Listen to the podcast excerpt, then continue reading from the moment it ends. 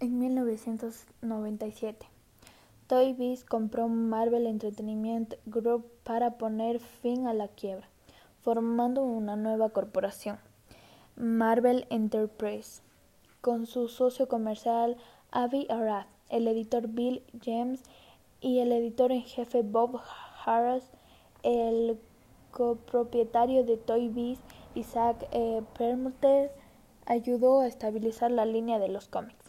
En 1998 la compañía lanzó el sello de Marvel Kings que se llevó a cabo en las afueras de la continuidad de Marvel con una mejor calidad de producción.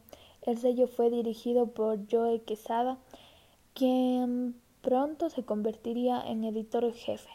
Incluía historias duras y valientes que mostraban personajes como Daredevil, Inhumans y Black Panther.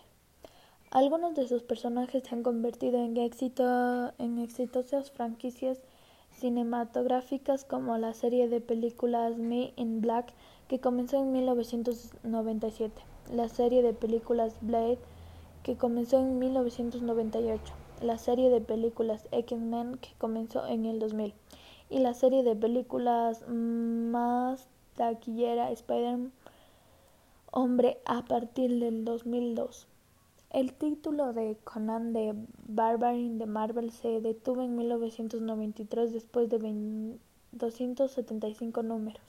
La revista Savage Sword of Conan tenía 235 números. Marvel publicó títulos adicionales que incluyen eh, miniseries hasta el año 2000 para el total de 650 números Conan fue recorrido por Dark Hawks tres años después. A finales del 2007 la empresa lanzó Marvel Digital Comics Unlimited, un archivo digital eh, más de 2.500 números anteriores disponibles para su visualización por una tarifa de suscripción mensual o anual. En diciembre del 2007, el Anime Fest, la compañía anunció que Del Rey Magna publicaría dos libros de Marvel originales en inglés con los X-Men y Wolverine para llegar a, los, a las gradas en la primavera del 2009. El 31 de agosto del 2009, The Walt Disney Company anunció que adquiriría la corporación matriz de Marvel Comics, Marvel Entretenimiento, por un acuerdo efectivo y acciones por valor aproximadamente 4 mil millones de que si fuera necesario se ajustaría al cierre dando a las accionistas de Marvel 30 y 0.745 dólares por acciones cada acción de Marvel que poseían. En 2008 Marvel y su principal competidor DC Comics compartían el 80% del mercado estadounidense de cómics. En septiembre del 2010, Marvel cambió su empresa de distribución de librerías de Diamond Book Distributors o H Distributor Service.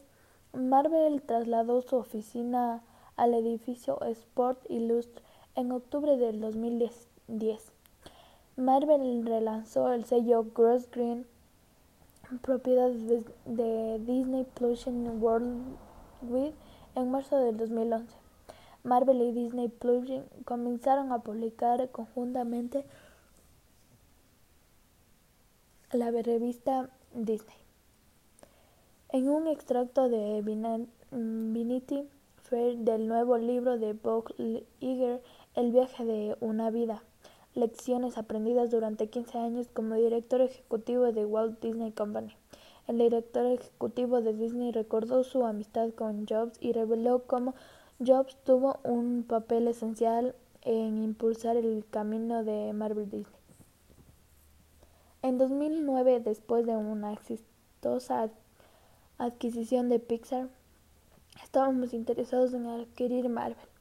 Así que me reuní con Steve y lo guié a través del negocio, dijo Iger. Afirmó no haber leído nunca un cómic en su vida.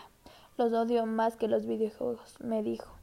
Así que traje una enciclopedia de personajes de Marvel para explicarles el universo y mostrarle lo que mm, estaríamos comprando. Pasó unos diez segundos mirándolo, luego lo hizo a un lado y dijo ¿Este es importante para ti? ¿De verdad lo quieres? Es otro Pixar. Jobs era, la, era el accionista mayoritario de Pixar que Disney adquirió en 2006. También fue miembro de la junta de Walt Disney Company.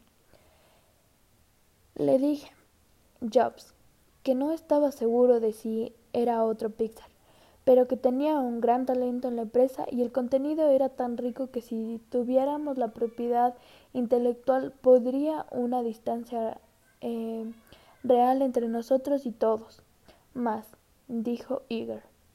Iger dijo que le pidió a Jobs que se comunicara con el presidente de ex director ejecutivo de Marvel, Iker Perlman, para responder por mí.